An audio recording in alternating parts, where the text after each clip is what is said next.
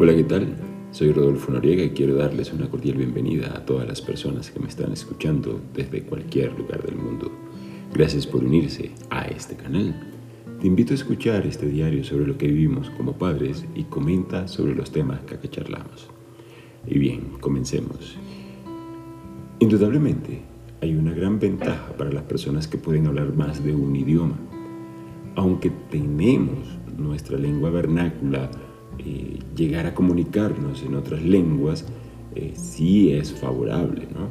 Sea la razón que tengamos para el uso de, esa, de esa lengua, ¿no? De esa otra lengua que tenemos. Claramente, pues nuestra lengua materna es fundamental, y eso no tiene discusión. De hecho, uno se siente mucho más cómodo hablando su lengua materna.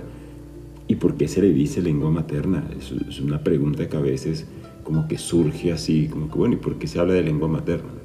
Pues resulta que en algunas culturas, en pues, lecturas que, hice, en algunas culturas se, dejaba a la madre a cargo de la enseñanza de la lengua pues, de, sus hijos, ¿no?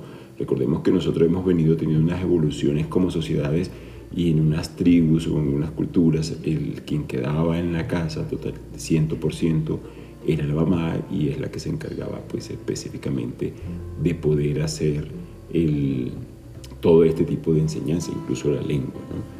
Entonces, e, esta era la, forma y, de ahí es que puede surgir entonces e, este nombre, ¿no? Y, se debe mantener tal vez la, tradición por esos estudios que tal vez de, manera antropológica pues se, pudo descubrir que eran las mamás las que enseñaban esas lenguas, ¿no?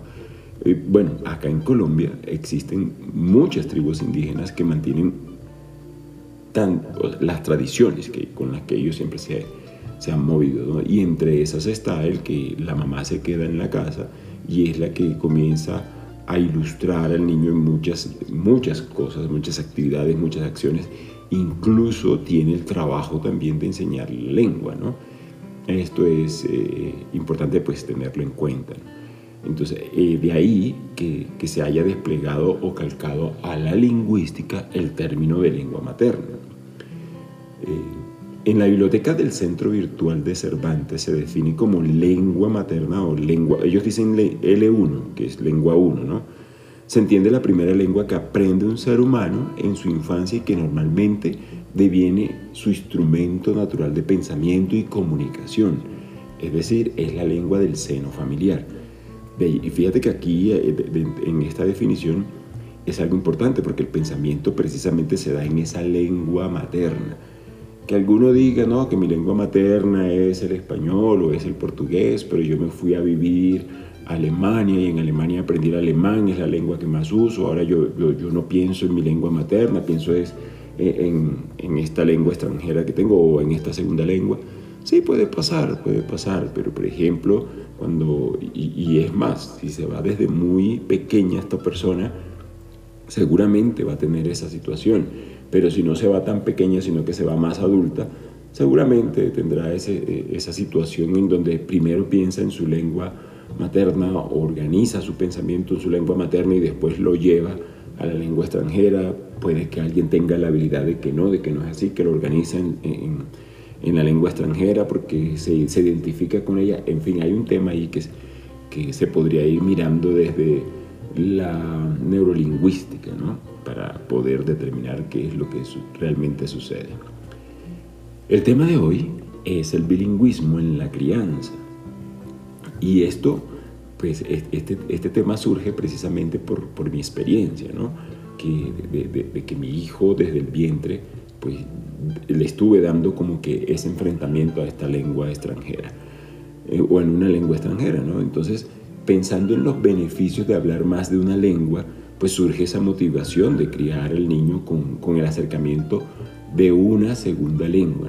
O de una lengua extranjera a la que él pueda entender o defenderse.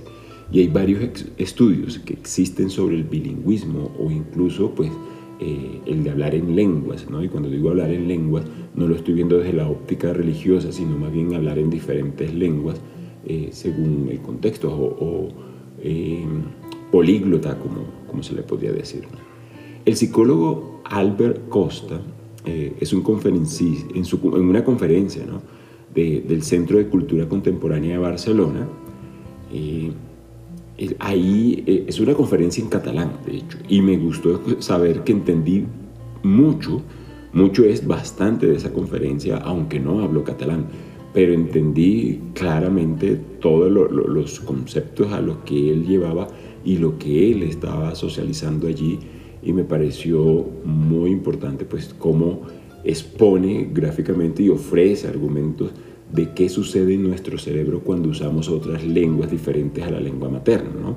Y, bueno, hay que tener en cuenta que él también allí está en un contexto de bilingüismo, aunque este mismo psicólogo, Albert, dice que esto de hablar de bilingüismo tiene un apellido precisamente porque si yo hablo una lengua en la casa, en el seno familiar, y hablo otra lengua en mi trabajo y, en la vida social, entonces que si es un bilingüismo como tal, bueno, desde la lingüística tenemos que entender que el bilingüismo se da así, cuando se, hacen, cuando se hace el uso de las dos lenguas de manera simultánea, y cuando digo de manera simultánea, no quiere decir que es que yo estoy hablando aquí a una persona eh, eh, en inglés o, o, no sé, en catalán y a esta otra persona en español y esto. No, es cuando yo tengo que usar de manera cotidiana esa, esas dos lenguas. ¿no?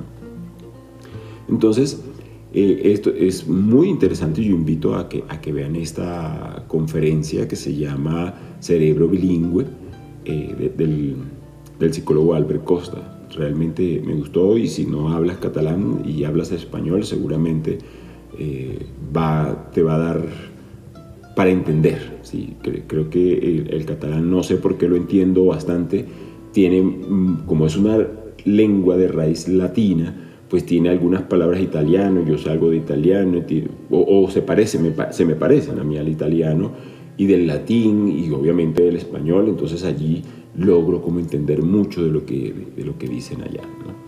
Entonces, eh, e, e, esto de qué sucede en nuestro cerebro, pues realmente es, fascinante, ¿no?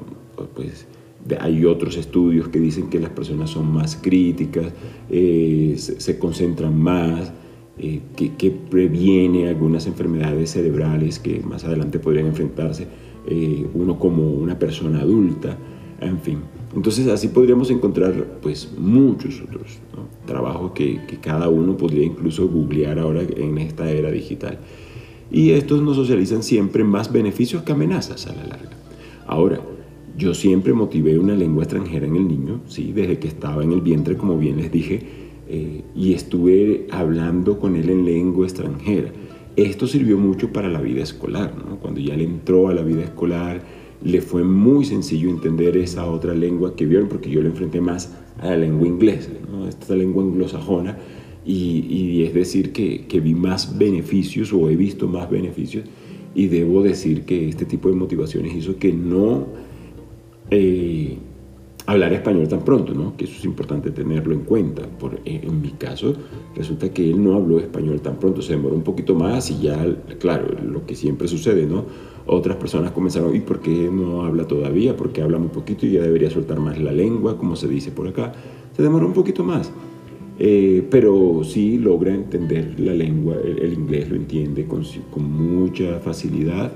Eh, no estoy diciendo que él hable inglés fluido y demás, pero sé que por el reporte escolar le va muy bien en esa lengua, muy bien es muy bien, y él aquí no, no se sienta a estudiar y a tratar de aprender inglés, ni ha hecho cursos de inglés por ninguno, pero le ha, le ha ido muy bien y lo maneja muy bien según el reporte que siempre dan en la escuela desde que él empezó en la etapa inicial, ¿no? Y no, pues no era de todo un espacio bilingüe, no estoy diciendo que entonces yo lo tenía metido en un, en un entorno bilingüe, no. Él conmigo estuvo enfrentado a esta, a esta situación de una lengua extranjera, pero no era un entorno bilingüe como, como tal. ¿no? Y entiendo pues que el bilingüismo se da en, en contextos como ejemplos acá en Colombia, ¿no? en las islas de San Andrés y Providencia, donde ellos hablan allá un creol y, y en algunos entornos sociales eh, hablan entonces español, entonces hablan el creol, que es una lengua de base inglesa, y hablan español pues en, unos entornos sociales donde las personas no hablan el creol, ¿no?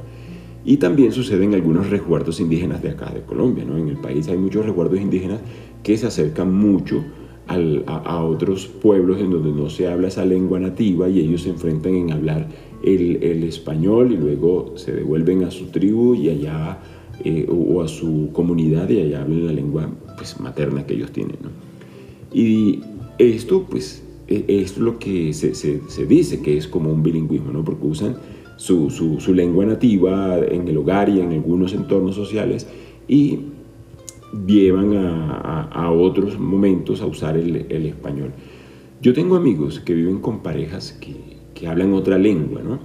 Y, y, estas, estas parejas entonces eh, han tenido a sus hijos o a sus hijas allí y, han decidido como que, bueno, cuando hablen conmigo hablan mi lengua materna y cuando hablan con la pareja, pues hablan en, su, en la lengua materna de la pareja.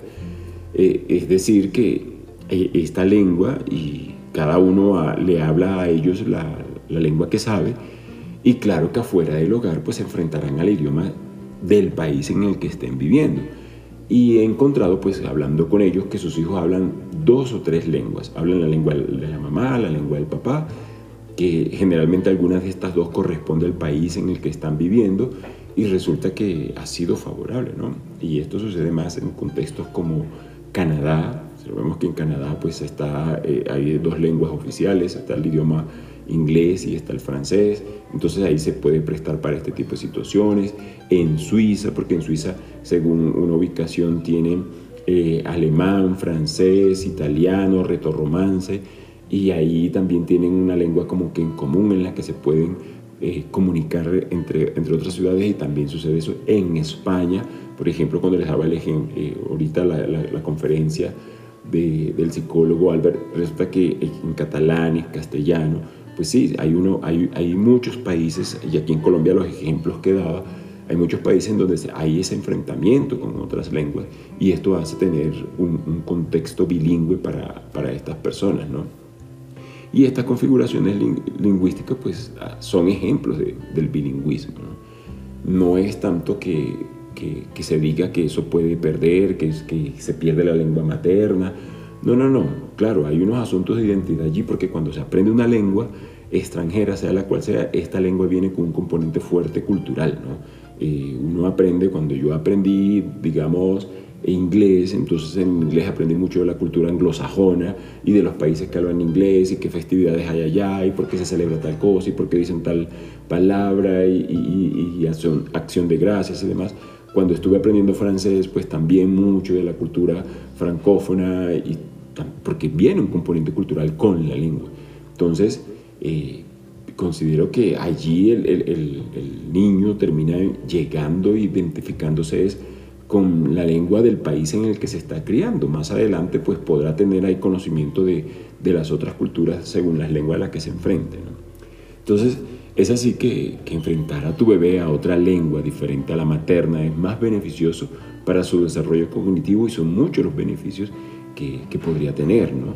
Entiendo que no todos podemos hacerlo. En mi grupo de amigos eh, valoran mucho el ejercicio que yo he hecho con, mi hijo porque lo, pude hacer y esto no quiere decir que, siempre sea un éxito. En mi caso he visto mayor apropiación e identidad pues, de, del, español que, de la lengua a lo que lo enfrenté, mientras que también he visto en otros casos que hay mayor identidad en una lengua ante otras y eso por asuntos de identidad y de la persona cuidadora. ¿Esto qué quiere decir? Que la persona quien los cuida, eh, ya sea porque tienes allí contratado a alguien, es la abuela o, o, es el papá o la mamá, quien esté cuidando precisamente por ahí es que se va esa identidad. Incluso he visto unos videos de estos videos memes que hay por ahí en la red en donde eh, alguien viene y dice que tenía la niñera que es latina y, el, la niña es eh, norteamericana y cantando en español perfectamente y hablando en español perfectamente cuando el papá ni la mamá hablaban en español, pero es porque la niñera habla español. Entonces se comunicaba mucho con la niña en español y terminó ella también hablando español, eh, algo pues que es más beneficioso. ¿no? Entonces, eso es el tema que quería compartir con ustedes el día de hoy. Es un gusto tenerlos en este canal y gracias por escucharme. Y no dejes de comentar este diario personal. Y si tienes algún tema que me sugieras para exponer en un próximo capítulo, con gusto lo haré. Recuerda que les habló Rodolfo Noriega desde Bogotá. Hasta el próximo capítulo. Acá está la voz de los papás.